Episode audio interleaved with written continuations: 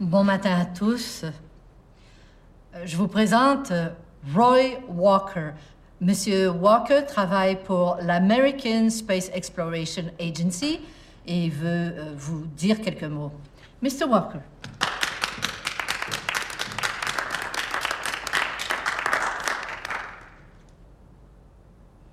The future doesn't belong to the faint hearted, it belongs to the brave. Ronald Reagan a dit ça. Si vous êtes ici, c'est parce que vous avez choisi de faire des grands sacrifices. Je les ai faits aussi. That's why you don't see a ring on this finger. Lumière, s'il vous plaît. Bonjour à toutes et à tous et bienvenue au balado de la revue de cinéma 24 images. Mon nom est Alexandre Fontaine-Rousseau et aujourd'hui à l'émission, j'ai le plaisir de recevoir Stéphane Lafleur, monteur, musicien et surtout réalisateur de Continental, un film sans fusil, En terrain connu, Tudor Nicole et de Viking qui prend l'affiche au Québec le 30 septembre. Stéphane, bonjour. Salut. Alors, la dernière fois que je t'ai interviewé, c'était à l'occasion de la sortie de ton long métrage précédent, Tudor Nicole. Ça nous ramène à 2014 et c'était donc il y a huit ans environ. Euh, loin de moi l'idée de te mettre de la pression, là, mais un film aux 8 ans, disons que c'est ce qu'on peut qualifier de rythme posé, pour ne pas dire lent. Puis j'ai l'impression que cette espèce de patience, de, tranquille- de tranquillité, euh, la nécessité de laisser le temps passer, c'est un aspect quand même essentiel de ta pratique artistique, mais peut-être aussi il y a des raisons Oui, euh, des concrètes raisons. à vie- cette pause de 8 ans. La vie, je te dirais, la vie et le travail. euh, Là-dedans, dans ces huit ans-là, euh, du montage pour d'autres euh, cinéastes, La déesse des mouches à feu, d'Anaïs Barbeau-Lavalette, Une colonie de Geneviève Duluth de Sel notamment, des courts-métrages aussi que, j'ai montés là-dedans. Il y a eu de la musique, il y a eu un album qui est sorti, il y a eu des shows avec ça. Il y a eu, euh, un projet de film qui s'est pas fait, qui m'a pris, sur lequel j'ai mis cinq ans de travail. Euh, Quand même. Oui, c'est ça, pour finalement abandonner. Et là, ben, et puis il y a eu Viking qu'on a écrit, qu'on a financé, puis qu'on a tourné, puis qu'on a monté, puis qu'on qu'on présente. Euh, Viking, d'ailleurs, qui vient tout juste de jouer à Toronto. Ça sort en salle comme là au Québec. Donc, la plupart des gens qui nous écoutent ont probablement pas encore vu le film. Euh, J'aimerais que tu nous expliques rapidement, là, dans tes mots à toi, j'aime toujours ça entendre le pitch de, de, de- l'auteur. Euh, ça raconte quoi, Viking? C'est souvent le pire pitch quand c'est nous autres qui, qui le faisons. Ben, donne-moi ton pire Ouais, ouais. pitch. Mon pire pitch, non, mais c'est l'histoire de cinq personnes qui font semblant d'être sur Mars. Ils ont été choisis sur la base de leur profil psychologique qui ressemblait à celui des cinq vrais astronautes américains qui sont sur le point de se poser sur Mars. Et là, l'équivalent de la NASA, l'agence spatiale américaine, se rend compte qu'il y a des, des, des tensions dans, dans leur vraie équipe. Alors, ils ont formé une, une équipe B qui va être mise en, en huis clos sur, sur Terre et qui va essayer à distance de régler des, des problèmes interpersonnels. La, la- la conquête, l'imaginaire de l'espace, c'est comme quelque chose qui, a- qui nous a bercé un Ouais. peu tous, j'ai l'impression. Puis finalement, ça, pendant longtemps, ça a comme un peu disparu. Là, c'est en train de revenir, évi- évidemment. Là, mais mais qu'est-ce qui t'a donné le goût d'aller euh, vers euh, l'infini et plus loin encore? Ben, le, le premier déclic, euh, ça, rem- ça remonte à peu près à, il y a 12 ans. C'est à l'époque où euh, je m'apprêtais à tourner, je m'en souviens, je m'apprêtais à tourner en terrain connu. Euh, J'étais à New York, j'ai vu une expo de photos d'un gars qui s'appelle Vincent Fournier. Euh, C'était des photos grand format euh, avec des, des, des, des astronautes au milieu du désert, en fait. Mais les déserts, soudainement, avaient l'air d'une autre planète et pourtant, c'était c'était les États-Unis. Fait que là, soudainement, je voyais là-dedans. euh, ben, moi, j'ai j'ai toujours eu envie un jour de faire un, un film de science-fiction. Puis en même temps, je veux dire, je peux pas faire abstraction de ma québécitude et de, des, des moyens du bord et de, et de la réalité qu'on n'a pas de. Je veux dire, on n'envoie pas de navette dans l'espace, tu sais. Le programme spatial Non, exactement, exactement. Puis je me serais pas cru, en fait, à faire un film qui, qui aurait été de, de, de, de cette euh, catégorie-là, si tu veux. Euh, fait que je cherchais, en fait, la bonne idée, mais ce que cette expo de photos-là me montrait, c'est qu'il y avait moyen de faire de la science-fiction avec très peu de choses. En fait, c'était le costume qui faisait la, qui nous, qui nous donnait cette impression-là d'être ailleurs, tu sais. Euh, fait que ça, ça a été la première étape. Puis en faisant un peu de recherche, en fait, je, en fait, je suis retombé dans un autre documentaire sur les mêmes, les mêmes sautes que ce qu'il y avait sur les photos. Là, j'ai fait de la recherche, puis je me suis rendu compte que Vincent Fournier avait photographié des gens qui participent à un truc qui s'appelle la Mars Society, qui est un truc très sérieux, de gens qui font semblant d'être sur Mars en, Utah, en fait, des séjours qui, qui, varient en durée. C'est des gens qui vivent dans une station au milieu du désert, puis qui vivent selon le, font comme s'ils étaient sur Mars, ils suivent le protocole, euh, ils sortent jamais sans mettre leur soute, euh, puis ils jouent, ils jouent le jeu du début à la fin, euh, ils n'ont pas de contact avec l'extérieur, sinon avec le délai de communication que ça prendrait là. Euh, fait que là, cette idée-là des gens qui font semblant, ça déjà, je trouvais que ça allait bien avec ce que je venais de dire, ce que je viens de dire juste avant, c'est-à-dire un film qui se rapproche de la science-fiction, mais qui n'en est pas un tout à fait. Fait que là, il y a eu ça. Euh, je ne sais pas combien de temps on a parce que c'est long le, le, processus. Non, non, mais... tout ton ensuite, temps. Ensuite, il y a eu... Euh, euh, fait que là, tu sais, tout ça ça, ça, ça, ça, ça macérait, si tu veux. Après ça, il y a eu le truc Mars One aussi, le, comme un truc... moi, j'ai entendu parler de ça en 2014-2015. C'était comme un, un, projet où n'importe qui pouvait appliquer pour aller sur Mars pour fonder la première colonie, mais c'était un aller simple, tu sais. Fait que là, je me disais, mais qui s'embarque hmm. dans une affaire de même? Oui, c'est sûr que c'est un mindset C'est quand même un mindset particulier. Puis je me suis mis à regarder les vidéos des gens qui, qui, euh, qui appliquaient. Euh, puis il y avait là-dedans des, des, des, gens qui avaient des enfants, là, puis qui mhm. disaient, ben moi, ça me donne... Je suis quand même prêt à abandonner Je suis prêt à abandonner tout ça, puis ça me donne 10 ans pour, donner, pour dire adieu à ma famille. Fait que là, au début, je pensais, c'est ça, j'étais là-dedans, dans simulation, je pensais peut-être écrire l'histoire d'un d'un gars qui appliquait pour cette affaire-là, ou en tout cas, bref. Et en continuant mes recherches, je suis tombé sur un autre documentaire sur les sondes Voyager 1-2 qu'on a envoyés dans notre système solaire dans les années 70. Euh, fantastique film dont j'ai oublié le titre malheureusement. Euh, et puis, euh, les gens de la NASA expliquaient qu'ils avaient gardé une troisième sonde en laboratoire puis que grâce à ça, ils avaient pu régler des problèmes mécaniques à distance. Euh, et là, je me suis dit, et si on applique ce, concept-là aux humains? Et voilà. Sauf qu'on ne peut pas appliquer ce concept-là aux humains parce que les humains viennent dans, cette espèce de, dans ces conditions de laboratoire-là avec leur propre bagage aussi. On a beau répondre. J'ai l'impression que c'est un peu un film sur euh, l'individualité et l'aspect non reproductible de, l'essence humaine, si on veut. Complètement. Euh, en fait, je pense que c'est beaucoup plus ça qui m'intéressait que c'était le fun de, de, filmer des sauts d'astronautes, mais ce côté-là était plus intéressant pour moi. Puis de toute façon, moi, je trouve qu'en général, dans la science-fiction, moi, la science-fiction que je préfère, c'est celle qui aborde des thématiques euh, concrètes ou humaines ou euh, qui, nous ramènent en fait à notre humanité puis à notre euh, unicité. Puis, fait que donc, Viking devenait un concept de. de C'était comme. Ça devenait un film qui faisait semblant d'être un autre film. Puis j'aime ça, j'aimais ça. Euh, il y a quelque chose aussi dans la prémisse euh, qui me fait penser au dispositif de la télé-réalité. Puis je le sais qu'à une certaine époque, il y, avait, y avait été question même de faire une émission de télé-réalité à partir euh, du, prochain du premier voyage sur Mars. mais tu sais, c'est des, humains, ils sont enfermés dans un espace clos, c'est une sorte de réalité parallèle fabriquée de toutes pièces, ils sont observés, étudiés. puis en plus de ça, ils doivent comme jouer, performer un rôle. je ne sais pas à quel point le contexte, de la, on est comme nourri par la télé-réalité en ce moment, puis j'ai l'impression que quand même, ça ressemble un peu à ce qu'on retrouve dans Viking. complètement, euh, oui. Euh, puis c'est drôle que tu dises ça parce qu'en fait, ce qui m'a poussé à en faire, si tu veux, un high concept de, de gens qui font semblant d'être d'autres gens, de, twister l'affaire à ce point-là, puis de pas juste m'en tenir à quelqu'un qui participe à une simulation en vase clos, c'est que je me disais, s'ils font une télé-réalité avec ça, moi, je suis, moi je, mon projet s'en va des poubelles, parce que la réalité va être vraiment plus trash que, ma fiction. fait, fait, que j'ai comme... Puis, euh, sans rentrer dans les détails, mais l'autre projet sur lequel j'ai travaillé puis qui, qui est tombé à l'eau, c'est un peu ça qui est arrivé aussi. C'était un high concept à la base et on a tellement pris de temps de l'écrire. J'ai tellement pris de temps de l'écrire que la réalité a dépassé ce qui nous semblait de la science-fiction, puis le, le, projet devenait quasiment désuet. Euh, fait que c'est pour ça que je me suis dirigé vers ça. Euh, j'aimerais qu'on revienne sur cette idée-là de jouer un rôle. Les, personnages de ton film sont littéralement engagés comme acteurs. Euh, ça donne lieu à des scènes vraiment amusantes. Là. Je pense à à celle où, qui se déroule dans la serre, là, où ils, répètent carrément des scènes, ils le font deux, trois fois, euh, de plusieurs façons différentes.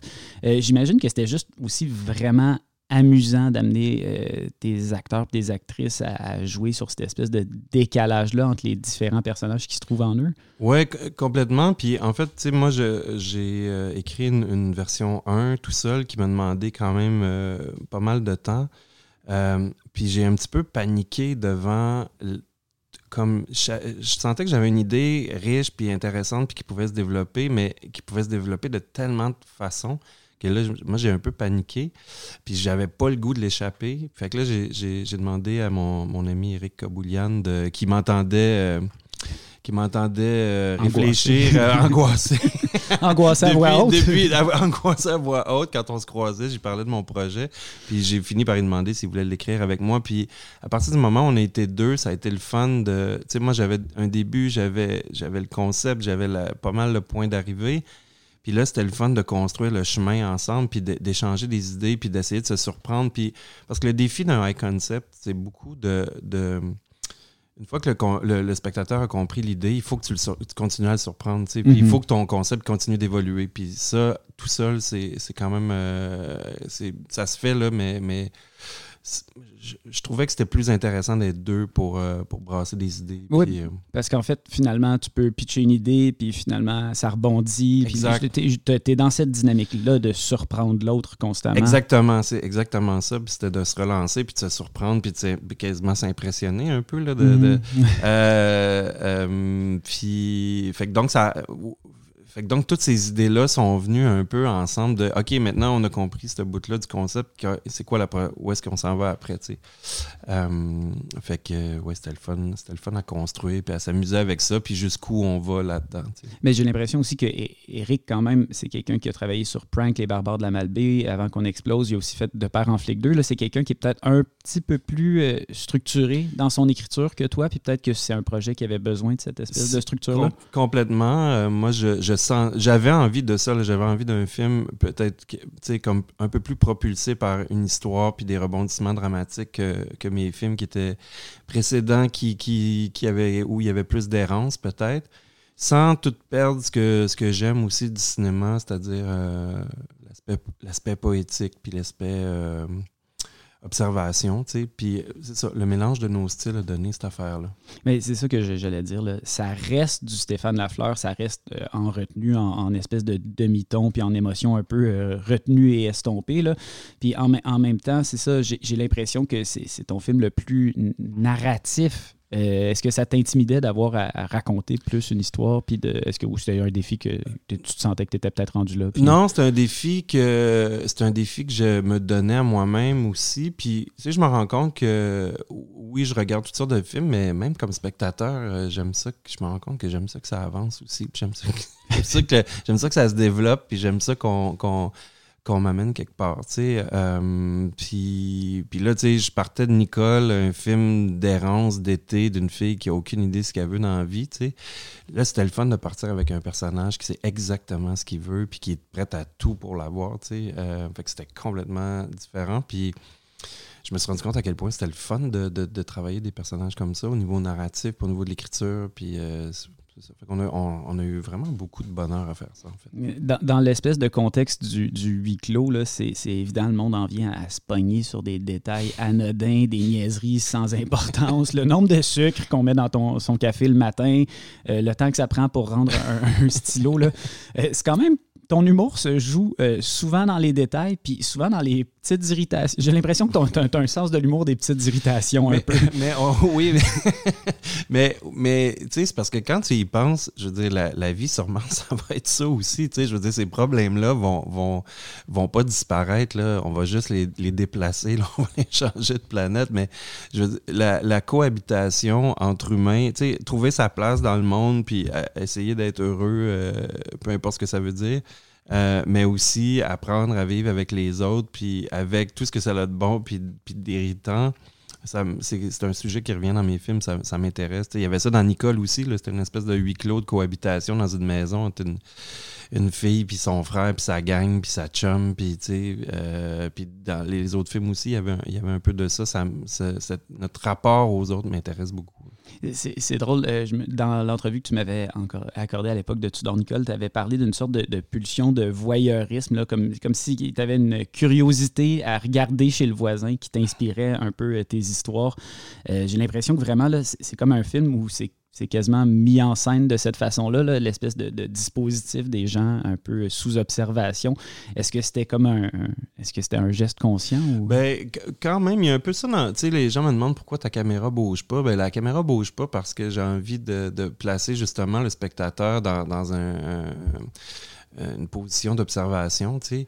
Euh, puis à l'époque où on vit, les gens ne font que ça, du voyeurisme. Ils se promènent sur les, pages Instagram, Facebook des autres, puis on regarde ce que la vie des autres est. Mais ce qui est fou, c'est que tout le monde met sa vie en scène. Fait que là, on est, dans une espèce de rapport à l'autre qui est bizarre, parce que les gens, même les gens qu'on connaît, sont deux personnes, en fait. Fait qu'il y a ça aussi dans le film. C'est pas un film sur les réseaux sociaux, mais ça parle un peu de notre époque aussi, de, vouloir être quelqu'un d'autre tout le temps, tu sais, puis d'oublier qui on, de s'oublier un peu là-dedans. En tout cas, euh, je trouve qu'on a un drôle de rapport à, nous-mêmes en ce moment. Mais, c'est quelque chose que je voulais te demander, en fait, si c'était un film sur les réseaux sociaux, parce que je, comprends ce que, la nuance que, que tu essaies d'apporter, que finalement, on ne fait jamais un film sur quelque chose. C'est juste comme ça fait partie des préoccupations qui nous habitent, puis ça ressort d'une manière ou d'une autre. mais ben, il y avait plein, il y avait plein de choses, mais tu, tu viens très bien de, le résumer. C'est que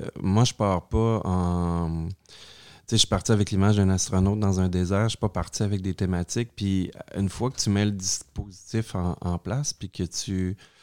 C'est souvent au bout d'une coupe de versions, puis même des fois, c'est quand le film est fini que tu comprends un peu de quoi ça parlait, puis que c'était des choses que tu avais en toi, puis qui avaient besoin de sortir.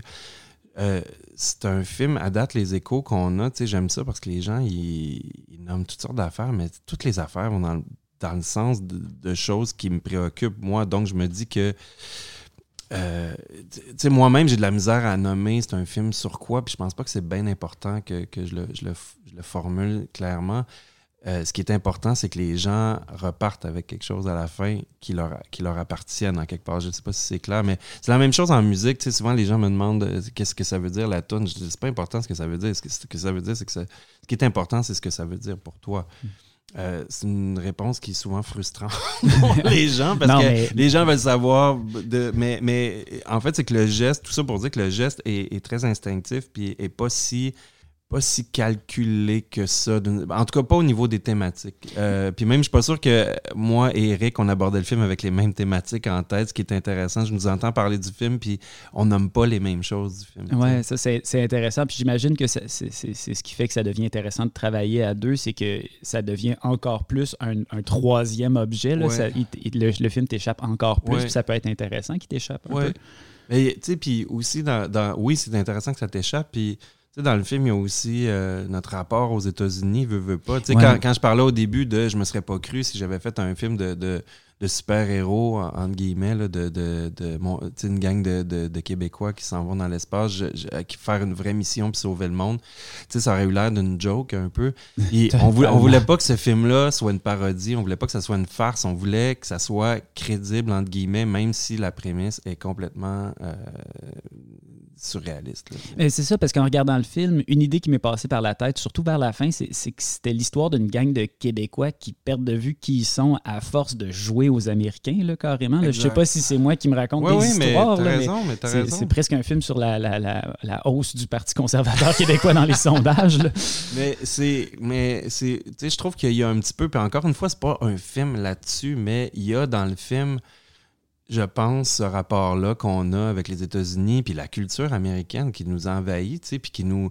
avec ce qu'elle a de bon, puis ce qu'elle a de mauvais aussi, tu sais. Euh, ou j'aurais dû le dire à l'inverse, ce qu'elle a de mauvais, mais ce qu'elle a de bon aussi, parce qu'il y a mhm. plein de bonnes affaires aussi qui sortent des États-Unis. Il y a plein de films, que, des classiques, moi, que je suis content qu'ils existent. Là. Oui, puis il y a un rapport au territoire, puis tout ça, je pense qu'on ne peut pas nier. On ben a des atomes crochus ben avec ces gens-là beaucoup plus parfois qu'avec, par exemple, des Européens. Là. Bien sûr, mais tu sais, mettons notre rapport au, au vedettariat, puis euh, à Hollywood, puis tout ça, tu sais, des fois, je trouve ça tordu un peu.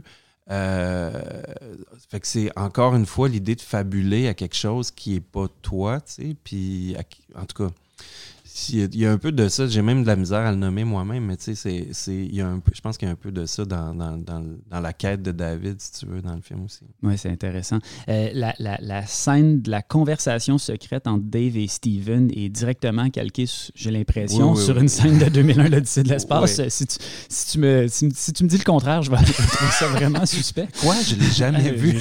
Stanley qui? Stanley quoi? Stanley quoi? Mais, mais tu sais, à sa façon un peu bricolée, tout le film emprunte pas mal à l'esthétique, j'ai l'impression, de 2001. J'ai l'impression que quand tu parlais de faire un, film de science-fiction avec les moyens du bord, c'est comme un, ton 2001, l'Odyssée de l'espace euh, bricolé. Euh, même la, petite boîte par laquelle ils reçoivent leurs ordres me fait vraiment passer à, à bien sûr.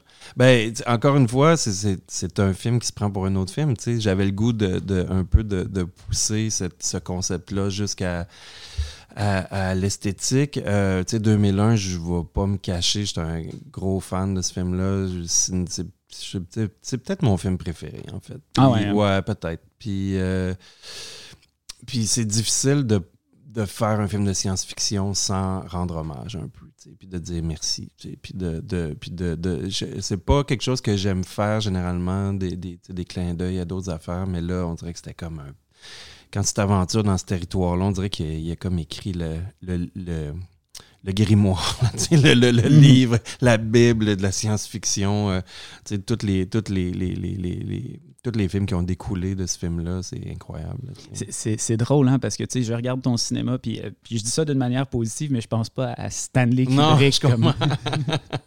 je comprends, mais pour, je trouve que c'est un film fascinant parce que euh, le récit, ce que ça raconte. Puis je trouve que c'est un film que tu peux revoir à, différentes, à différents moments de ta vie, puis il raconte pas les mêmes choses. En tout cas, je, puis il continue à, être mystérieux pour moi, ce film-là. OK. Euh, euh, en fait, c'est drôle parce qu'on on en parlait un peu avant l'entretien, à proprement parler, là, mais c'est quand même un film de direction artistique. Pour toi, ça a dû être le fun de, de jouer un petit peu plus sur cet aspect-là euh, de la création artistique, de, travailler sur les décors, sur les costumes, tout ça, ça devait être une expérience quand même différente.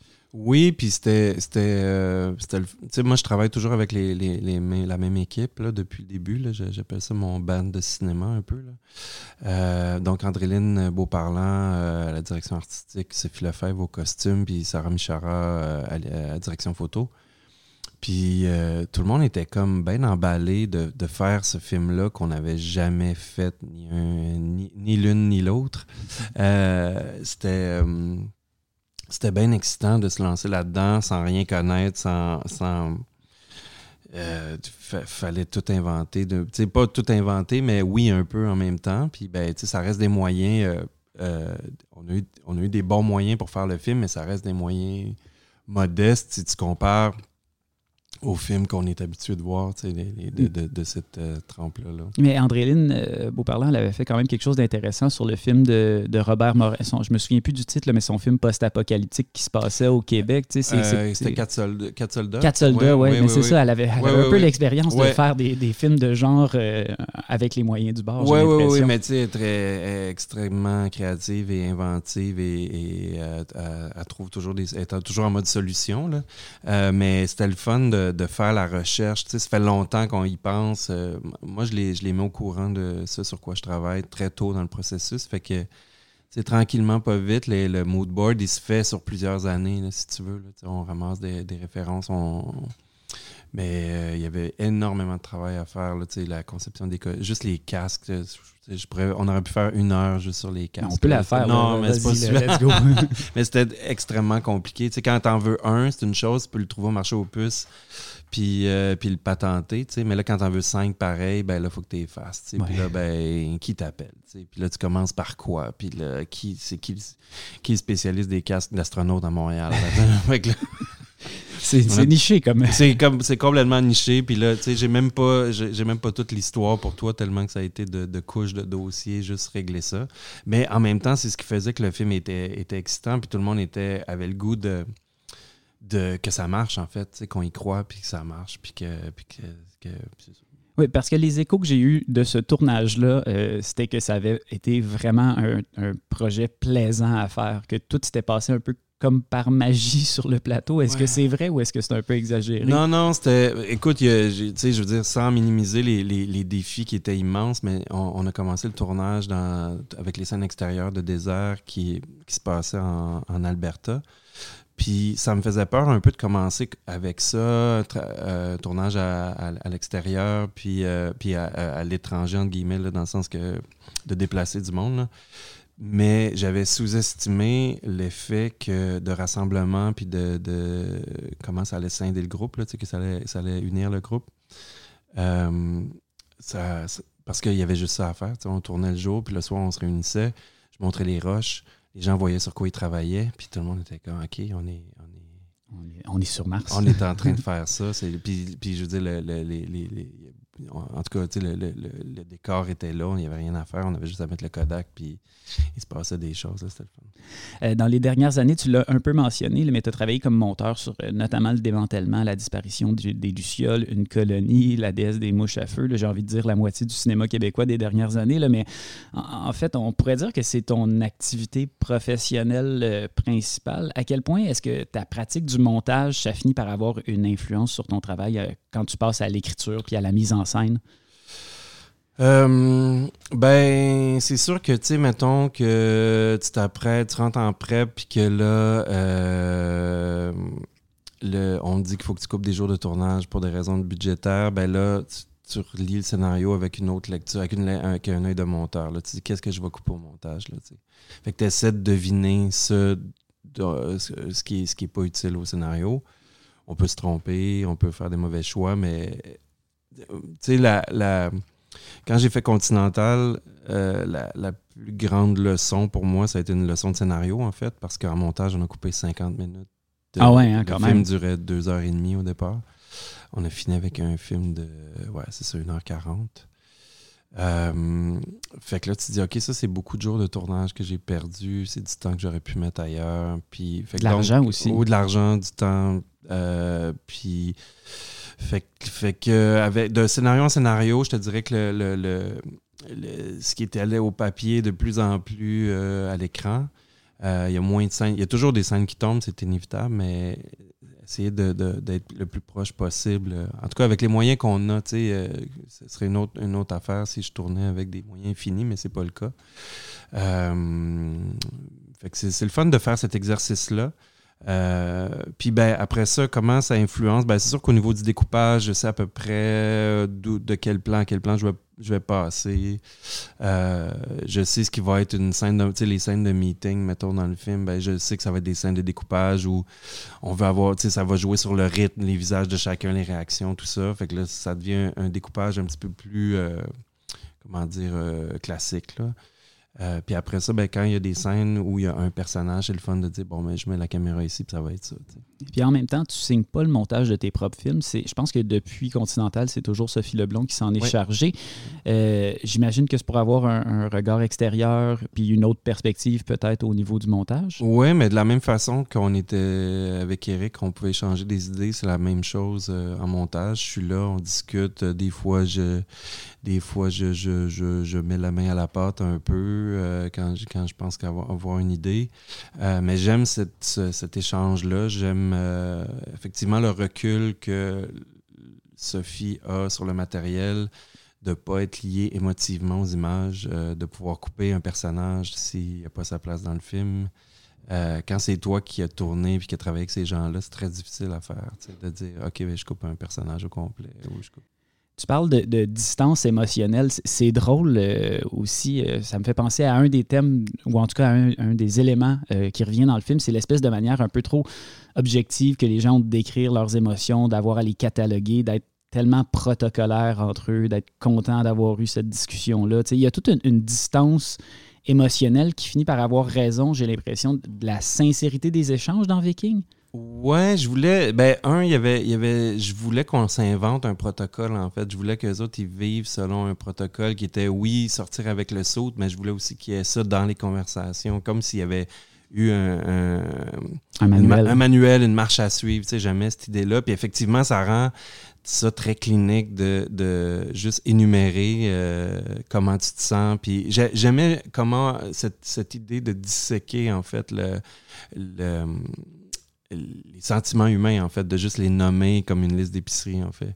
Oui, c'est particulier quand même comme rapport aux choses. Puis en même temps, c'est quelque chose qu'on nous invite quasiment à faire de nos jours. de... Oui, mais j'aimais qu'ils qu vivent les choses, mais qu'ils soient capables de s'auto-analyser, de les nommer, puis, de, puis, de, puis que ça devienne, c'est ça, leur façon de communiquer entre eux. Mm-hmm. Euh, parce que c'est ça, je le mentionnais un peu là, plus tôt, là, mais c'est quand même quelque chose de fondamentalement absurde, cette idée-là, qui vont pouvoir servir de, de modèle, parce que comme je disais plus tôt, là, on amène notre bagage personnel. On peut pas, euh, peut pas programmer les émotions d'un humain dans un autre humain. Ben, c'est un peu la, c'est un peu ce que David réalise aussi. Euh, c'est un peu là-dessus, le, de découvrir un peu qui, de, de penser qu'il peut être quelqu'un d'autre et de se rendre compte que pas vraiment finalement.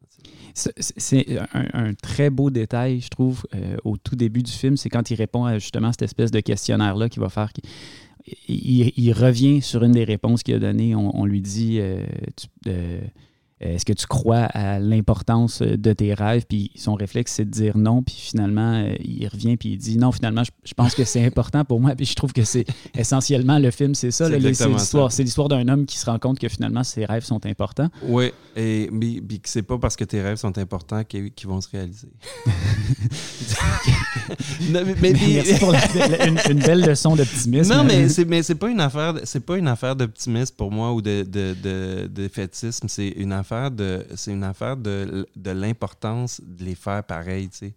Mais, mais ça veut pas dire que moi, je trouve qu'on se fait toujours dire qu'il faut, il faut rêver, il faut aller au bout de tes rêves. Ouais, mais ça veut pas dire que ça va marcher, tu sais. Puis c'est pas grave. Mm-hmm. Mais au moins, tu, tu, vas te le sortir de la tête, tu sais. Puis le parallèle que je fais, c'est faire des films, c'est ça aussi. Tu as, une image d'un astronaute dans le désert qui te trotte dans la tête depuis 12 ans, puis à un moment donné, il faut que tu fasses le mot du film pour qu'il te sorte de la tête. Ça veut pas dire que ça va être bon, puis ça veut pas dire que ça va marcher, puis ça veut pas dire que. Mais là, je peux passer à autre chose. Ouais, J'étais pogné avec cet astronaute-là. Mhm. L'astronaute est sorti. Maintenant, Que, maintenant que l'astronaute est, sorti, euh, qu'est-ce, qu'est-ce qui se passe? qu'est-ce qui se passe? Je ne sais pas. Euh, je ne sais pas. J'aimerais ça le savoir, mais je ne sais pas. Ce que je sais, c'est que je pense pas que ça va prendre huit ans avant d'en faire un autre. Euh, avec Eric, on a le goût de retravailler ensemble. Fait que ça aussi, ça va, je pense, accélérer le truc. Mm. plutôt que je sois tout seul chez nous à à fixer le mur. Euh, déjà, on échange des idées. On ne sait pas exactement où on s'en va, mais il y, a des idées qui flottent. Là. Mais c'est le fun parce que la, moi, moi-même, je, je fais de la, de la, bande dessinée avec des, avec des gens, puis je trouve que des fois, c'est tes collaborateurs qui te nourrissent comme euh, presque autant que tes propres idées. C'est, j'ai envie de faire ça avec cette personne-là. Euh, je sais pas si ça fonctionne un peu pour toi aussi comme ça. Oui, tu sais, dans, dans, le cas de Vikings, ce que j'ai aimé, euh, c'est d'arriver à Eric avec une version 1. Fait que j'avais quand même l'impression de, de, Que ça t'appartenait. Que, ouais, que ça venait. C'est pas une affaire de, d'appropriation, mais c'est juste une affaire de. Je sais que je vais le porter longtemps. C'est un long, un long processus, faire des films. Ça peut durer plusieurs, plusieurs années. Fait que quand tu t'embarques dans une idée, euh, tu peux pas tu peux pas abandonner au bout de deux ans. Là. Il faut que tu faut que ailles, si, si tu as l'intention de le faire, il faut que tu ailles au. faut que ça te tente encore.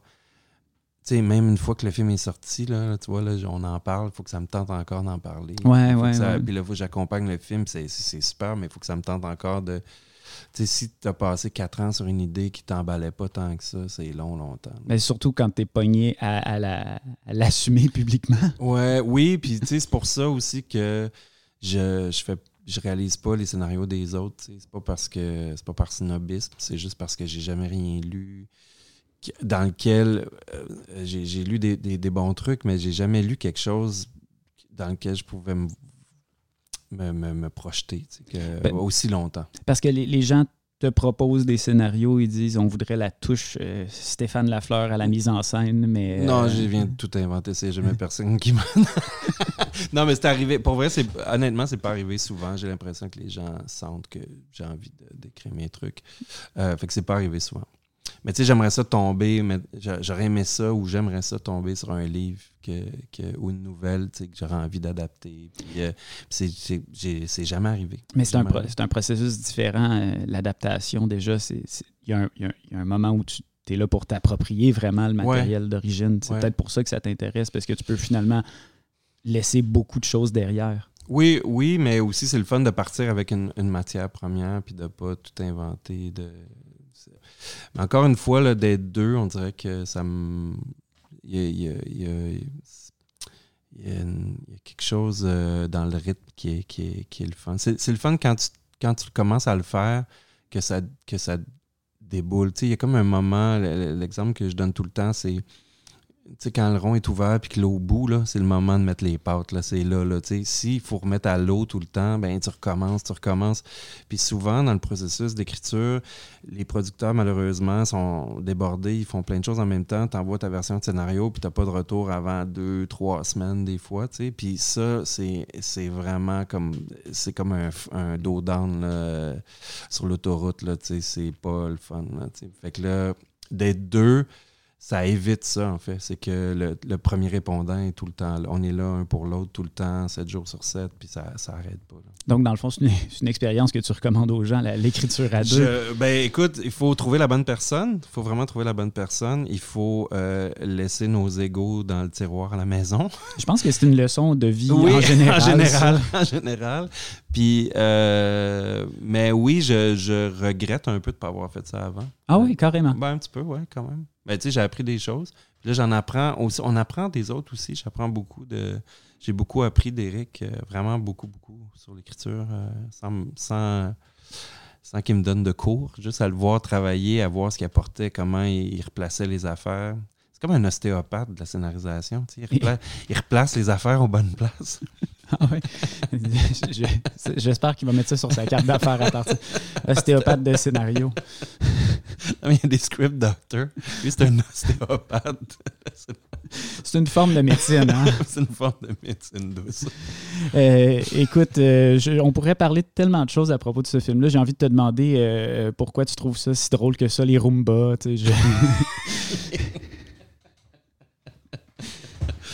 Euh, les Roomba, y a-t-il une Roomba dans le. Il y a une Roomba dans le film. Il y a une Roomba. C'est peut-être Eric qui l'a mis. C'est peut-être lui qui trouve ça drôle de même. Euh, oui, à un moment donné, un des personnages nourrit un Roomba pour le diriger. Ah, un Roomba, le, le, la Roomba, c'est les, les, les, petits, les petits robots. Euh... on parlait de musique. Non, non, non. Les, robots. non, t'as pas mis de Roomba, mais t'as mis euh, un Roomba. Oui, le robot. Le, robot, ben oui, mais oui, mais tu sais, tu vois, ça, c'est des belles, tu sais, des, des, des, des, beaux exemples de collaboration. Donc, Hamza qui, c'est ça, qui, la, la scène, c'est qui il, accompagne une balayeuse électrique, tu sais, puis il a eu cette bonne idée de, la nourrir, tu sais. Ah, c'est carrément lui, qui l'a eu. Ouais, ouais, c'est comme c'est génie, là, tu sais, comme C'est pour ça qu'on paye les acteurs. Exact, c'est pour ça. exact. non, mais ça, c'est le genre de, de, proposition qu'on te fait sur le plateau, puis tu fais, mais oui, mais oui. Puis il y a plein d'idées dans le film qui sont venues, soit des acteurs, même de l'équipe technique. Des fois, les gens venaient me voir, puis ils me disaient, et si ils disaient ça, tu sais. Puis. Euh, fait qu'il y, y a des belles idées qui sont venues de, de, l'équipe, mais pour ça, faut, il faut, faut, faut que tu arrives à établir un climat où les gens se sentent à l'aise de le faire puis qu'ils savent que c'est ça va être euh, après ça, ils savent bien que je peux dire oui ou non, mais, mais au moins que la porte est ouverte à ça. Donc, au moment du tournage, ton rapport au scénario, c'est pas que c'est un, un, objet euh, sain qu'il faut respecter euh, au moindre mot. Là. Il y a encore un peu d'ouverture, un petit peu de. C'est un, un, plan de travail assez précis, puis la raison est que le temps manque tout le temps. Fait que, moi, je trouve ça important. En tout cas, c'est mon approche, puis je sais que c'est pas celle de tout le monde, mais avec le, temps que j'ai, j'essaie d'arriver préparé et je sais ce que je m'en viens faire. Comme ça, la, journée peut, euh, peut avancer. Mais je suis évidemment ouvert, euh, quand on est en train de cadrer un plan, euh, je suis ouvert aux propositions.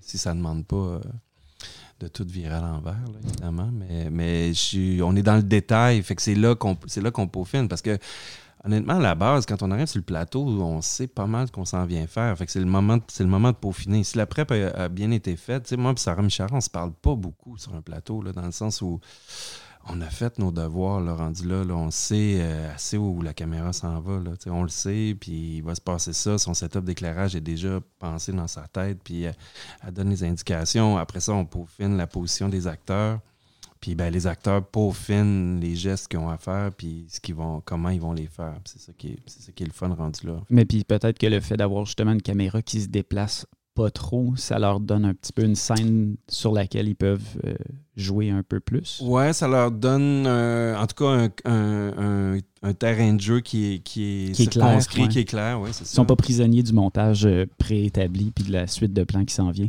Euh, ouais, on peut dire ça comme ça, peut-être. C'est, difficile. Comme je fais pas l'autre, d'autres, comme c'est Ouais. ça le style, je sais pas comment ça. Tu sais, en même temps, ça doit être le fun aussi de. de c'est quelque chose que j'aimerais essayer, là, des, des plus longs plans ou, ou, peut-être plus larges ou, ou, à la Robert Altman un peu, là, où les gens sont comme un peu plus libres dans le cadre. Là, là dans ce cas-ci, ben, on est dans un huis clos, on est à l'intérieur beaucoup, fait que c'est sûr que les, les déplacements sont, sont limités. Euh, mais la joke aussi, c'était que dès que quelqu'un bougeait trop, j'avais mal à la tête. Là, comme là, Steve, il- Steve Laplante faisait des jokes là-dessus. Que, oh, je me suis levé, là, la fleur, il va. Il va se fâcher. ouais, il va demander des Advil. Mais écoute, en, en- en espérant qu'on on revoit euh, un, un film de Stéphane Lafleur euh, avant euh, d'ici huit ans, euh, Évidemment, ça nous amènera en 2030, ça. C'est c'est loin un peu. Ouais, ça commence. J'aime ton cinéma, Ah, Stéphane. J'ai- envie d'en voir plus souvent qu'une fois huit ans. Bon, ben, merci beaucoup. Euh, Stéphane, je, je suis content qu'on ait eu cette Je suis content conversation. qu'on ait eu cette conversation. Et puis, ben, je suis content que vous ayez été euh, à l'écoute au balado de 24 images euh, pour nous écouter. C'était donc le cinéaste Stéphane Lafleur. Son film s'intitule Viking. C'est en salle euh, en ce moment. Allez le voir, c'est vraiment un très beau film. Nous, on se dit euh, à très bientôt pour un autre épisode du balado de 24 images. Et d'ici là, bon cinéma. Liz, Moi, j'ai une situation euh, Liz versus John que j'aimerais partager. on t'écoute? Ben, c'est par rapport à l'utilisation des ressources. Liz a remarqué, ben, j'ai remarqué, que John prenait deux sucres dans son café le matin, alors que le tableau de rationnement indique clairement que ça devrait être un sucre par personne. John, peux-tu confirmer? Ben c'est vrai, on, on prend deux sucres.